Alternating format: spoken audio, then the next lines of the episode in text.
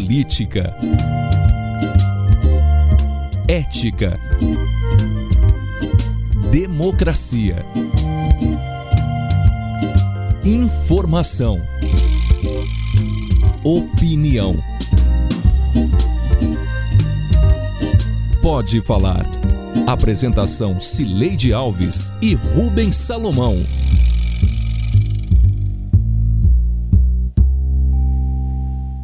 Oi, gente. Rubens Salomão e eu chegamos para o episódio 163 do Pode Falar, o primeiro podcast de política de Goiás com trilha sonora de Beto Estrada.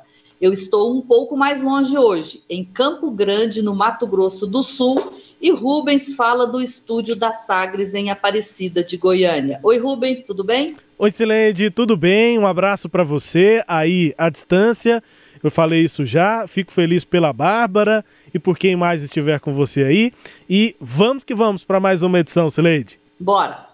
O presidente Jair Bolsonaro condicionou sua filiação ao PL à carta branca para formar chapas de seu interesse também nos estados. O plano de Bolsonaro para Goiás não coincide com o projeto da deputada federal e presidente regional do PL, Magda Mofato os reflexos dessa filiação no PL de Goiás e o projeto de lei do governo de Ronaldo Caiado de reestruturação do transporte coletivo na Grande Goiânia são os temas deste episódio do Pode Falar.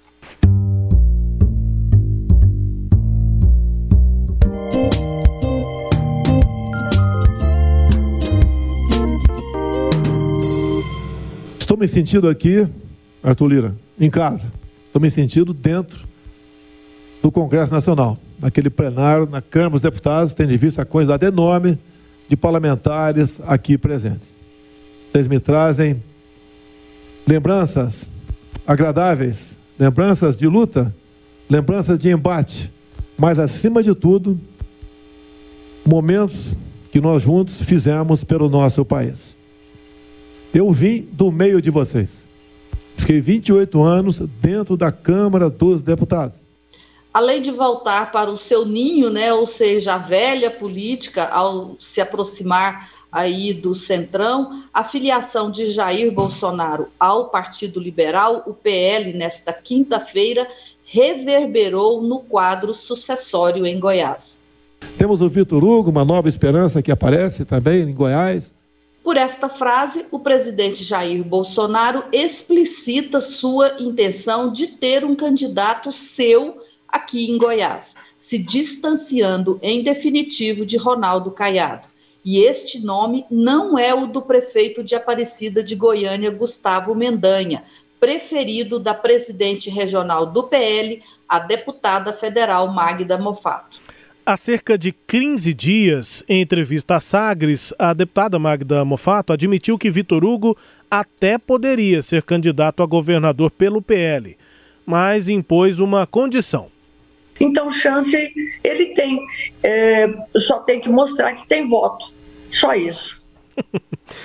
De volta a Sagres, nesta quarta-feira, a deputada continuou a defender a realização de pesquisa para definir o candidato a governador, se Vitor Hugo ou Gustavo Mendanha, mas manifestou prudência em relação ao prefeito de Aparecida a imposição eh, não seria feita por mim de maneira nenhuma, não seria feita por mim.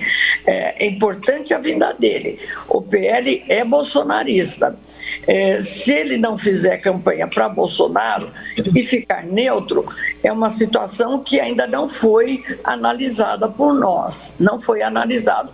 Digamos que ele não queira é, fazer campanha para Bolsonaro eu vou estar no PL, eu vou estar fazendo campanha para o Bolsonaro. Se ele vier para o PL, é uma situação que nós ainda temos de, de, que discutir. Por isso que eu falei, tem que ter uma conversa prévia com o nosso presidente Valdemar da Costa Neto e o nosso presidente Jair Bolsonaro. Para ser candidato a governador pelo PL, Gustavo terá de aceitar o pacote completo a vaga do partido em Goiás e apoio a Bolsonaro. Só que isso fecha as portas de sua candidatura aos partidos de oposição ao presidente da República. Uma coisa é o, o, Gustavo Mendanha ser candidato por um partido que tem, inclusive, como é, um candidato a presidente o, Jair Bolsonaro. É claro que uma condição dessa é, seria impossível a gente apoiar o Gustavo. Outra coisa né, é, é a candidatura do Gustavo, é, na verdade, não ter apoio de algum partido que possa eventualmente estar apoiando ele no estado de Goiás e apoiar o Bolsonaro presidente. Isso a gente não tem é, é, acho que o, o, próprio Gustavo Mendanha não pode é, impedir ou, ou, é, dispensar apoios é, dessa forma. Né? Então, eu, particularmente, eu acho que a gente tem que separar essa situação. Né? É uma coisa, o que nós temos colocado para o Gustavo Mendanha, né, que nós consideramos a candidatura dele como opção que o partido hoje coloca claramente ao, ao, governo do Estado de Goiás de apoiar. Agora, o que nós colocamos, nós temos um marco a nível nacional que a candidatura dele, ele, a candidatura dele em si, não pode ser uma uma candidatura de sustentação é, do governo é, Bolsonaro. Então, essa é uma questão que a gente tem que colocar de forma clara, né, que é, ele não, não, a posição política dele não seja uma posição de defesa do Bolsonaro. Então, essa é um, é ponto, um marco que nós colocamos, porque nós achamos que isso para o país hoje é fundamental. Nós não queremos fortalecer um candidato a governador que esteja apoiando o Bolsonaro. Então, isso para nós é, é, uma, é uma situação é, fundamental né, e que nós temos colocado isso de forma clara em todos os diálogos que nós temos feito com o Gustavo Mendanha. Bom, tá aí, né, o deputado federal Elias Vaz do PSB. É, as coisas mudaram, né, Rubens, depois da filiação de Bolsonaro. É, mudaram, mudaram. É um outro cenário dentro do PL aqui em Goiás, né, com essa divisão, né? A deputada Magda Mofato que teve e tem essa preferência por apoiar Gustavo Mendanha, mas é, fica aí um, uma lombada, né? um quebra-molas no caminho, que é saber se Mendanha vai apoiar Bolsonaro, a tendência é de que não apoie, e aí para onde é que vai a Magda Mofato, né? Se poderia só apoiar Gustavo Mendanha sem ter aqui um candidato ao governo que apoie também o presidente Jair Bolsonaro. E aí entra esse pleito aí do Vitor Hugo, né? Do Major Vitor Hugo. Ô Sileide, essa frase da Magda Mofato, numa resposta a você aqui é, há 15 dias, né? Duas semanas aqui na Sax. É uma frase que dá vontade de colocar em todo podcast, né? que coisa maravilhosa, né? É, maravilhosa, eu estou dizendo é. assim, pro humor mesmo, quanto é, é, é, é, engraçada a fala da Magda Mofato, assim, eu tô falando para rir mesmo, porque é, ah, pode ser, ele tem chance de ser candidato a governador, só precisa ter voto. É uma, uma afirmação assim muito literal mesmo de como as coisas é, funcionam. E apesar dela falar isso e dar uma risada depois, né? A gente lembra da entrevista, e aí você segue perguntando só isso, deputada? É só isso. Enfim, não é só alguma coisa, mas é, ela própria ri da, da declaração, da frase. E aí a gente tem de retomar mesmo essa avaliação entre Vitor Hugo e Mendanha e caminho do PL agora tendo Bolsonaro filiado. É, tem um aspecto só, Cileide, eu, eu, sei que você vai falar da frase, enfim, do, do PL de Goiás, e esse é o nosso assunto, mas é muito curioso, só retomando a primeira fala que a gente ouviu, a do, do presidente, quase que eu falei o deputado Jair Bolsonaro, e seria um ato falho, do presidente Jair Bolsonaro na filiação ao PL, voltando ali aos seus é, colegas de centrão, de é, de caneladas, né, Celede? Os colegas de canelada da, do, do, Bolsonaro, o quanto ele se sentiu à vontade, se, é, se, vendo de novo ali como se estivesse no plenário da Câmara dos Deputados. É, é impressionante o quanto o, o Bolsonaro, para 2018, tinha uma postura, e aí a gente lembra lá do Eduardo Bolsonaro naquele discurso, já depois da vitória, perguntando quem ali em 2018, estaria firme em 2019, no primeiro ano de mandato, se iam se entregar ao Centrão, se continuariam firme Bolsonaro. É, que era essa postura dele, né? De, de rejeitar a política velha. E aí agora ele. Eu, eu, fico curioso como é que isso vai repercutir entre os bolsonaristas, em quem, quem decidiu e continua decidido a votar no presidente. Eu não estou duvidando do voto nem do apoio, mas como é que essas pessoas vão digerir um Bolsonaro tão diferente agora para 22 do que ele foi em, em 18. Só essa observação mais nacional sobre a própria postura do Bolsonaro antes da gente adentrar aqui ao, ao PL de Goiás e as opções aqui o Estado, Sileide. Rubens, recentemente eu li uma entrevista da ativista bolsonarista Sarah Winter na revista Isto É, e ela agora que está se distanciando do, do bolsonarismo, ela diz que está lendo outras coisas, se informando por, de, a partir de, outros, de outras publicações, e está se, está se questionando, questionando o que ela fez, e aí ela disse que é, o presidente pode falar, com perdão da palavra, mas nós estamos num podcast, a gente tem um pouquinho mais de liberdade, né? Que o presidente pode falar merda que os bolsonaristas vão acreditar. Então, para esses bolsonaristas aí, não faz diferença o Bolsonaro ter falado mal do Centrão, ter dito que era velha política, que tinha que acabar com eles e agora voltar para esse mesmo centrão onde ele sempre esteve, porque ele vai sempre ter uma explicação, qualquer que seja essa explicação, por mais ser, que, que ela seja sem sentido, contraditória e até mentirosa, não faz diferença para os bolsonaristas. Bom, voltando à questão da Magda Mofato, do PL e do Vitor Hugo, é, essa frase que a gente ouviu, né, do presidente falando do Vitor Hugo como nova esperança, me chamou a atenção que ela foi feita no mesmo discurso de filiação. E o contexto dela foi o seguinte: o presidente destacava na fala os nomes que ele é, quer lançar, que ele gostaria que disputasse as eleições a governador, né, pela, pela base dele. Então ele fala: nós temos o João Roma na Bahia, nós temos é, o Ricardo Barros lá em, no Paraná, nós temos o Tarcísio Freitas em São Paulo e nós temos Vitor Hugo em Goiás. Né? Então foi nesse contexto de candidatos a governador que ele inclui o nome do Vitor Hugo. Isso para mim é importante porque é, diz o que o presidente quer em Goiás. Então, ele quer o Vitor Hugo candidato a governador, porque é projeto do Bolsonaro reforçar o grupo ideológico dele. E é, aí está a diferença entre Vitor Hugo barra Bolsonaro e Magda Mofato. Magda Mofato tem um projeto de poder para Goiás. Magda Mofato apoia Jair Bolsonaro, ela compartilha com boa parte da, da, das propostas, das ideias, do conservadorismo de Jair Bolsonaro. Mas ela tem um projeto que não é o de fortalecer a direita em Goiás. O projeto dela é um projeto de poder ter o governo de Goiás.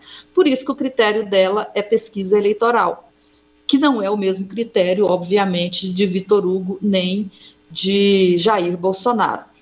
É, eu conversei aí com essas pessoas ligadas à direita e eles estão muito convictos disso. Eles acham, primeiro, que se o Vitor Hugo hoje tem, é, aparece com poucos pontos na pesquisa, é porque ele não é candidato, não, não se lançou, mas que hora que ele se lançar, ele vai crescer. E aí eles usam um raciocínio é, que, que é o seguinte: é, Goiás é conservador, Goiás é de direita. Né? Então, como é, é, é, exemplo, eles citam os 20 membros da bancada federal de Goiás. Só tem três que são de centro-esquerda, 17 são de direita. O que faz um sentido. Né? O, o, o PT nunca ganhou eleição em Goiás, é, a maior porcentagem de voto que o partido teve numa eleição estadual foi 15%, mas a média é 10%. O Lula não ganhava as eleições em Goiás, a Dilma até ganhou uma eleição, então, de fato, Goiás tem esse perfil mais conservador. A grande questão é: não é de esquerda, mas é de direita? É direita radical? É essa direita é, reacionária? Porque esse grupo se, se é, é, considera uma direita conservadora. Eu os considero uma direita reacionária. Por quê? Porque o conservador, ele quer conservar aquilo que existe no momento.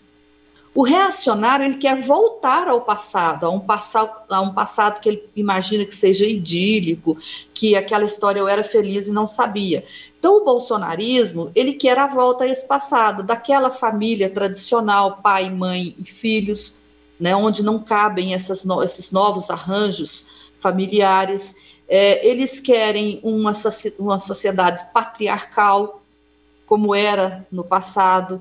É, eles não quer, eles querem que o, o, nesse sentido o papel do macho muito definido. A realidade hoje é outra.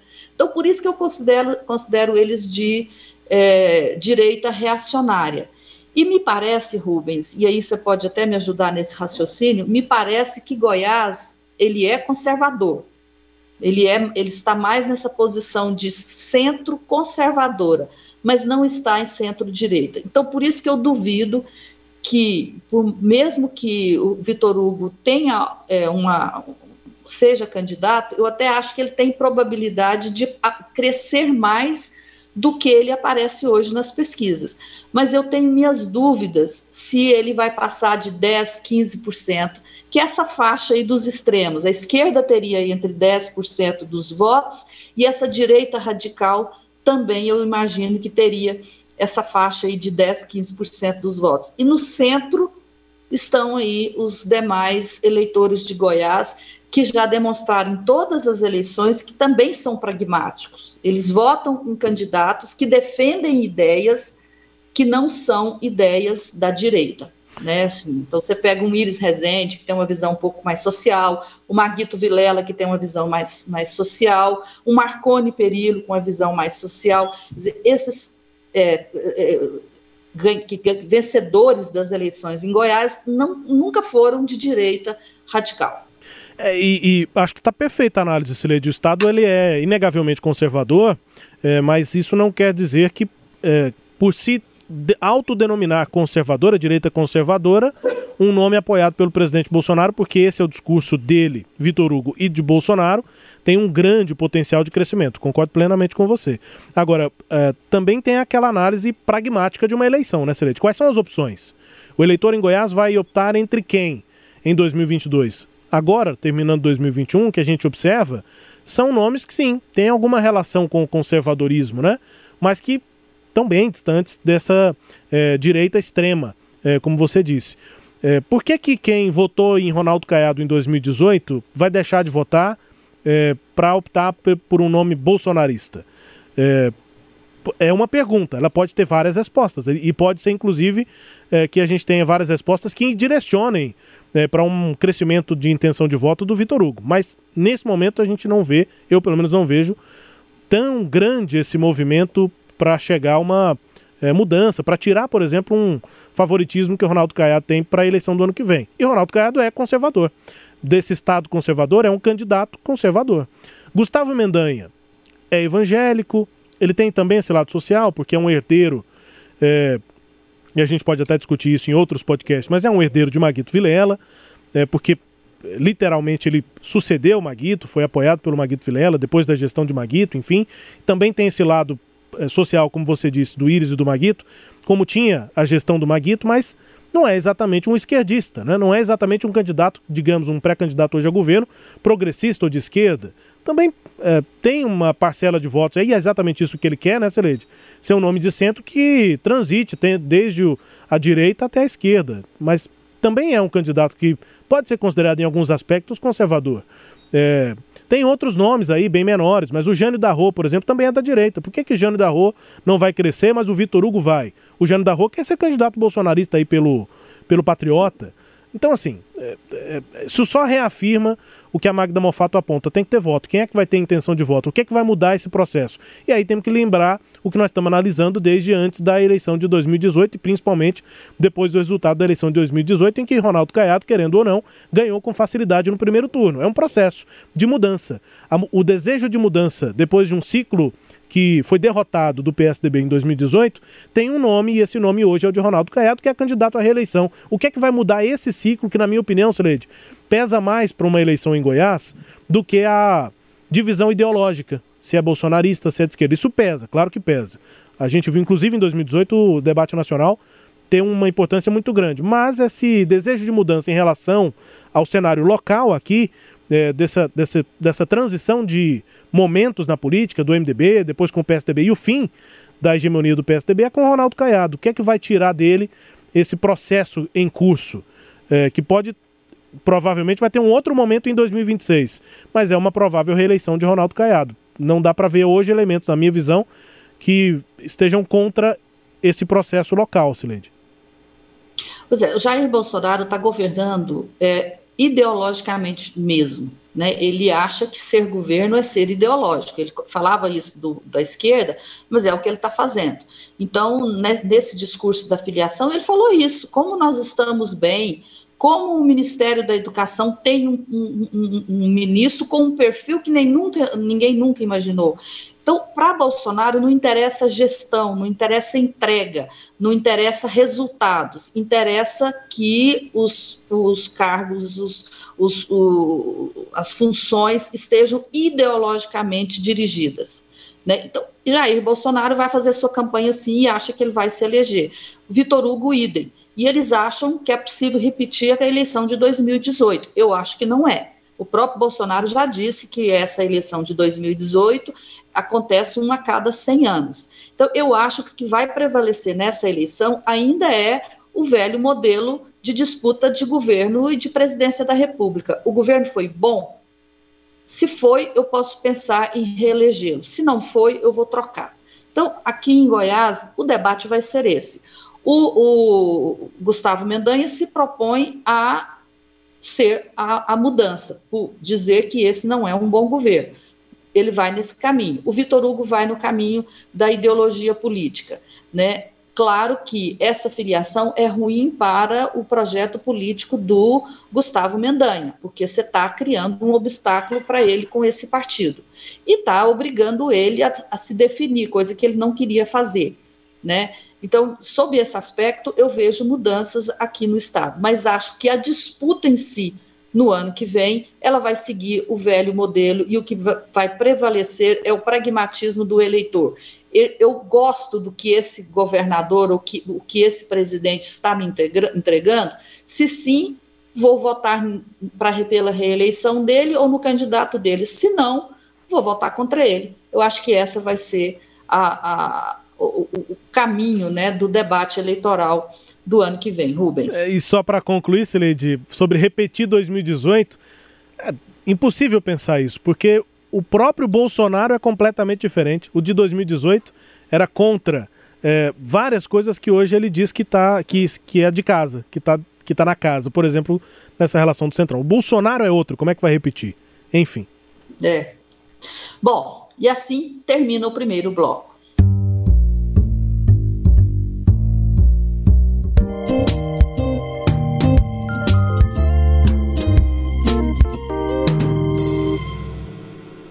Governador Ronaldo Caiado enviou à Assembleia Legislativa nesta segunda-feira projeto de lei que reformula e disciplina a rede metropolitana de transporte coletivo da Grande Goiânia e reestrutura também a Câmara Deliberativa dos Transportes Coletivos, a CDTC, e a Companhia Metropolitana de Transportes Coletivos, a CMTC. A reformulação acontece 22 anos depois da criação do atual sistema de transporte pela Lei Complementar 27, de 30 de dezembro de 1999, com o então governador Marconi Perillo, do PSDB. Esse projeto, eu poderia dizer de forma resumida, que ele tem três pilares. Né? O primeiro pilar é uma reestruturação da governança do sistema de transportes coletivo de uma forma geral, de forma a que ele tenha uma governança técnica né, e não uma, uma governança política. É, segundo lugar, é, que a gente estabeleça a possibilidade de é, criar tarifas diferenciadas por, é, em função de determinados critérios, como, por exemplo, né, o critério de distância. Né, é, estudos mostraram que é, de 10 anos para cá, é, o sistema perdeu muito passageiro de curta distância, justamente porque esses passageiros passaram a optar por transportes por aplicativo, porque a tarifa de quem é, faz um percurso de entre duas cidades da região metropolitana, por exemplo, é a mesma de quem vai andar às vezes um, dois quilômetros de um bairro ao outro. Então, isso é uma possibilidade que passa a, a ser possível de implementar a partir da lei e a outra é essa diferenciação entre tarifa técnica e tarifa de usuário. Né? A tarifa de usuário é aquela que o, é, que o passageiro paga, e a tarifa técnica é calculada a partir do contrato de concessão.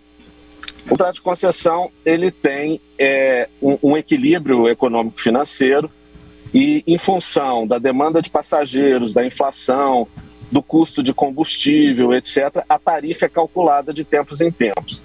Antes desse projeto de lei, quer dizer, o que é vigente hoje, essa tarifa, em teoria, ela sendo recalculada e o cálculo sendo aprovado, ela seria repassada integralmente ao usuário. Então, a diferenciação entre essas tarifas permite com que aquilo que foi estabelecido no contrato de concessão seja preservado e, e, e, e mantido pelo poder público e aquilo que é cobrado do usuário seja justamente em função daquilo que se estima que o usuário consegue pagar e a diferença entre isso é o subsídio pago pelos, é, pelos órgãos, quer dizer, pelas entidades públicas né, que compõem a governança do sistema, que é 41% Estado, 41% município de Goiânia, 9 e alguma coisa parecida e 8 e pouco é, senador Canedo. Né? Os municípios, que, os demais municípios que compõem a região metropolitana, como eles não têm é, origem é, é, a partir, quer dizer, os ônibus não partem dessas cidades, o governo do estado assumiu a conta desses municípios, né? Então, é, é, é, ele se torna responsável tanto por pagar a conta, como também pela governança do sistema dentro da CMTC e da CDTC. O projeto é uma iniciativa do governo, mas foi elaborado conjuntamente com a Prefeitura de Goiânia, responsável por 70% das linhas do sistema. As prefeituras de Senador Canedo e de Aparecida de Goiânia foram convidadas a participar. Contudo, Aparecida não participou da elaboração do projeto. Eu, eu entendo que, na realidade, a reformulação é uma exigência hoje do sistema, sabe, A gente está vivendo um momento que o sistema precisa de reformulação. A gente precisa literalmente dar um novo modelo para o sistema de transporte. A fórmula como está hoje, né, sem subsídio, sem investimento, sem reformulação, ele não tem, não é sustentável. Eu acho que essa é a grande situação. A gente precisa dar sustentabilidade ao sistema. A gente precisa criar condições de ter investimento para que a gente possa ter um sistema mais equilibrado. Né? Hoje, nas grandes cidades, Brasília, São Paulo, todos eles funcionam dessa forma. Então, Goiânia precisa passar por essa modernização, precisa passar por esse novo modelo. Então, mesmo que a Aparecida, neste momento, não tenha né, participado, não vejo, não vejo como né, a gente parar o processo como está hoje. Apesar do otimismo aí do Tarcísio Abreu, que é o presidente da CMTC, Gustavo Mendanha é oposição a Ronaldo Caiado. E ele diz até que apoia a iniciativa de reestruturação da rede, mas tem críticas ao projeto projeto proposto ora, uh, acho que traz alguns avanços, que eu diria, e defendi quando fui presidente da CDTC, por exemplo, o subsídio por parte dos municípios e do Estado. Agora, o que eu não vejo aqui é não a contrapartida das empresas para, de, de alguma forma, amenizar a dura realidade que nós vemos de transportes lotados, alguns veículos sucateados, enfim, a falta de, de, de, de conforto para o usuário. E aqui mais do que nunca, uh, tirando a voz, por exemplo, do legislativo, seja do municipal, seja do estadual. Também alguns municípios que tinham cadeira dentro dessas discussões que não estarão participando mais. Também a forma que a partir de agora será reajustada as tarifas, né? E eu acho que isso é, é algo que nós podemos perder muito para os próximos anos. E aí, Rubens, é, finalmente, então, um projeto de reestruturação, né? A gente já falou sobre esse tema aqui no Pode Falar desde os primeiros programas nossos, né? Lá em 2018, a gente acompanhou o debate que houve em 2019, fizemos um podcast especial sobre a proposta que a CMTC fez na época de reestruturação e de criação de um fundo de transporte, depois o governador acabou é, tirando o apoio ao projeto e o projeto morreu, né? O Íris queria fazer a mudança, o Caiado não quis. É, esse assunto ficou esquecido aí no último ano de governo de Iris Rezende e agora eu acho que o governador entendeu, né?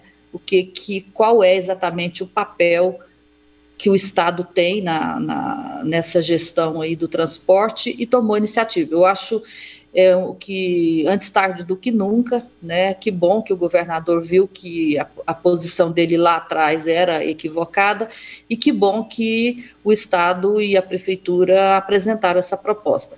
Agora, acho que ela tem que ser bem discutida mesmo. E eu perguntei ao líder do governo na Assembleia Legislativa, o deputado Bruno Peixoto, se esse projeto vai ser votado ainda este ano, porque nós estamos em cima do já do, do encerramento dos trabalhos legislativos, e ele disse que não, Eu acho até uma coisa boa saber disso, né? Ele disse que tem que fazer um, audiências, que para fazer o relatório eles vão ter que ouvir, discutir, depois rediscutir esse relatório com o próprio governador e que isso vai ficar para o ano que vem. Então, me parece que o projeto vai ser mais bem é, discutido, com mais calma, do que simplesmente passar toque de caixa, como a gente costuma ver muito é, no, na Assembleia. É, eu tenho a impressão de que o governador é, pode ter reinterpretado a frase dele mesmo, né, Celede, no começo do governo, quando ele dizia que o governo não tinha, ou que o governador não tinha que se preocupar com pneu de ônibus. Eu até acho que o governador não tem que se preocupar com isso mesmo, não. Ele tem que se preocupar com a gestão do sistema de transporte coletivo. Só que aquela frase era, era dali para baixo, né? Na, no sentido da, do nível de participação do governador no transporte. Era de pneu de ônibus para menos, ele não queria participar em nada. E agora é para cima, né? Ele não tem que ficar pensando mesmo no pneu do ônibus, tem que pensar na gestão, na governança do processo, no financiamento, como é que vai se financiar o sistema de transporte. É nisso que o governador tem que pensar. Só que não só o governador, os prefeitos também. E aí fica essa, é, esse, esse, esse ponto ainda para se continuar no debate aí agora durante a tramitação na Assembleia, né, Celede, nesse mês. E os prefeitos, né? O Samuel Straioto aqui da Sagres conversou com o prefeito de Trindade, disse que também não foi o Marden, né? Também não foi consultado, quer participar, o prefeito de Trindade, uma outra cidade grande da região metropolitana. É, prefeito de Trindade, de, de Aparecida, você conversou com ele nessa semana também. Enfim, quer participar? Acho que esse agora é o ponto. É, é, mexer nessa proposta até que todos os envolvidos estejam de acordo, porque não adianta nada passar o projeto, aprovar e depois a Aparecida de Goiânia não se comprometer a pagar lá a parte dela dos subsídios, ou enfim, não, não se comprometer a não concordar com o processo. Mas acho, eu também, como você, Cired, vi com bons olhos o envolvimento do governo do Estado e agora é uma questão de articulação, né? É, eu acho que o, prefeito de Aparecida tem motivos né, bons para querer me, discutir o projeto. Eu considero que das é, objeções que ele faz, a mais importante é, é, a necessidade de estabelecer contrapartidas para as empresas. Nisso eu, eu, eu, eu aprovo o discurso dele, porque afinal de contas não basta o governo dar a solução para o caixa das empresas, porque hoje elas estão tendo prejuízo, aí o governo muda o financiamento, o financiamento não, muda a, a, a forma de, de, de, de, custear, né, de bancar a tarifa para resolver esse problema de caixa das empresas, mas e daí? O que, que o, o, o usuário vai ganhar? O ônibus tem que melhorar. Né? Então, eu acho que, que nesse aspecto o Gustavo está correto. Agora, assim, eu espero que ele não transforme essas questões em picuinhas políticas, político-eleitorais. Idem o governador. É, eu disse que depende de articulação. Eu disse que depende de articulação, mas depende que essa articulação não tenha 2022 como plano de fundo, né, Cereide? Exato. Dizer, o governador também não pode ouvir as propostas do, do, Gustavo como se ele fosse meramente um opositor a ele e desconhecer o que ele está falando. Eu acho que tem que separar a, a, os assuntos, né, as caixinhas. Uma caixinha é a eleição, outra caixinha é o transporte coletivo. E, e, e discutir o que é bom, aproveitar o que é bom e evitar aquilo que, que é só para fazer estardalhaço, fazer barulho. Eu acho que não tem, por exemplo, aqui é uma proposta do Gustavo, de colocar representante das câmaras municipais e da Assembleia Legislativa na Câmara Deliberativa. A experiência que eu tenho de cobrir eleições, eleições não, é transporte coletivo há muitos anos, e olha que bota anos nisso, né? é que depois que, que, que eles entraram, as, os, os, legislativos entraram, eu não vi melhora nenhuma, pelo contrário o vereador e o deputado que vão para a CMTC, eles só querem aparecer, eles querem fazer discurso para a plateia deles.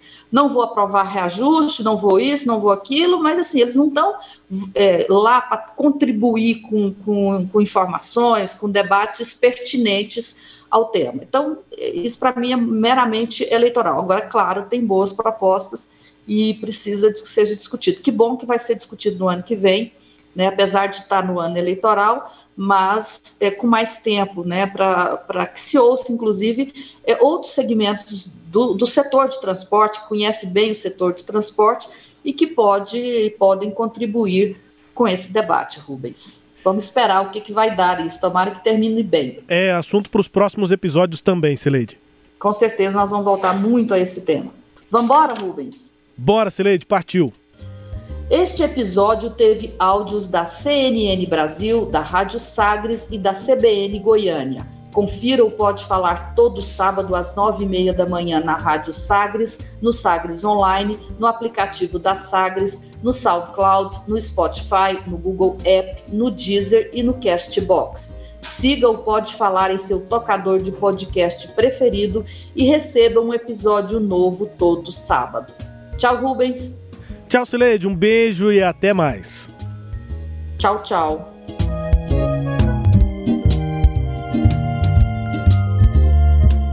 Apresentamos Pode Falar com jornalistas Cileide Alves e Rubens Salomão.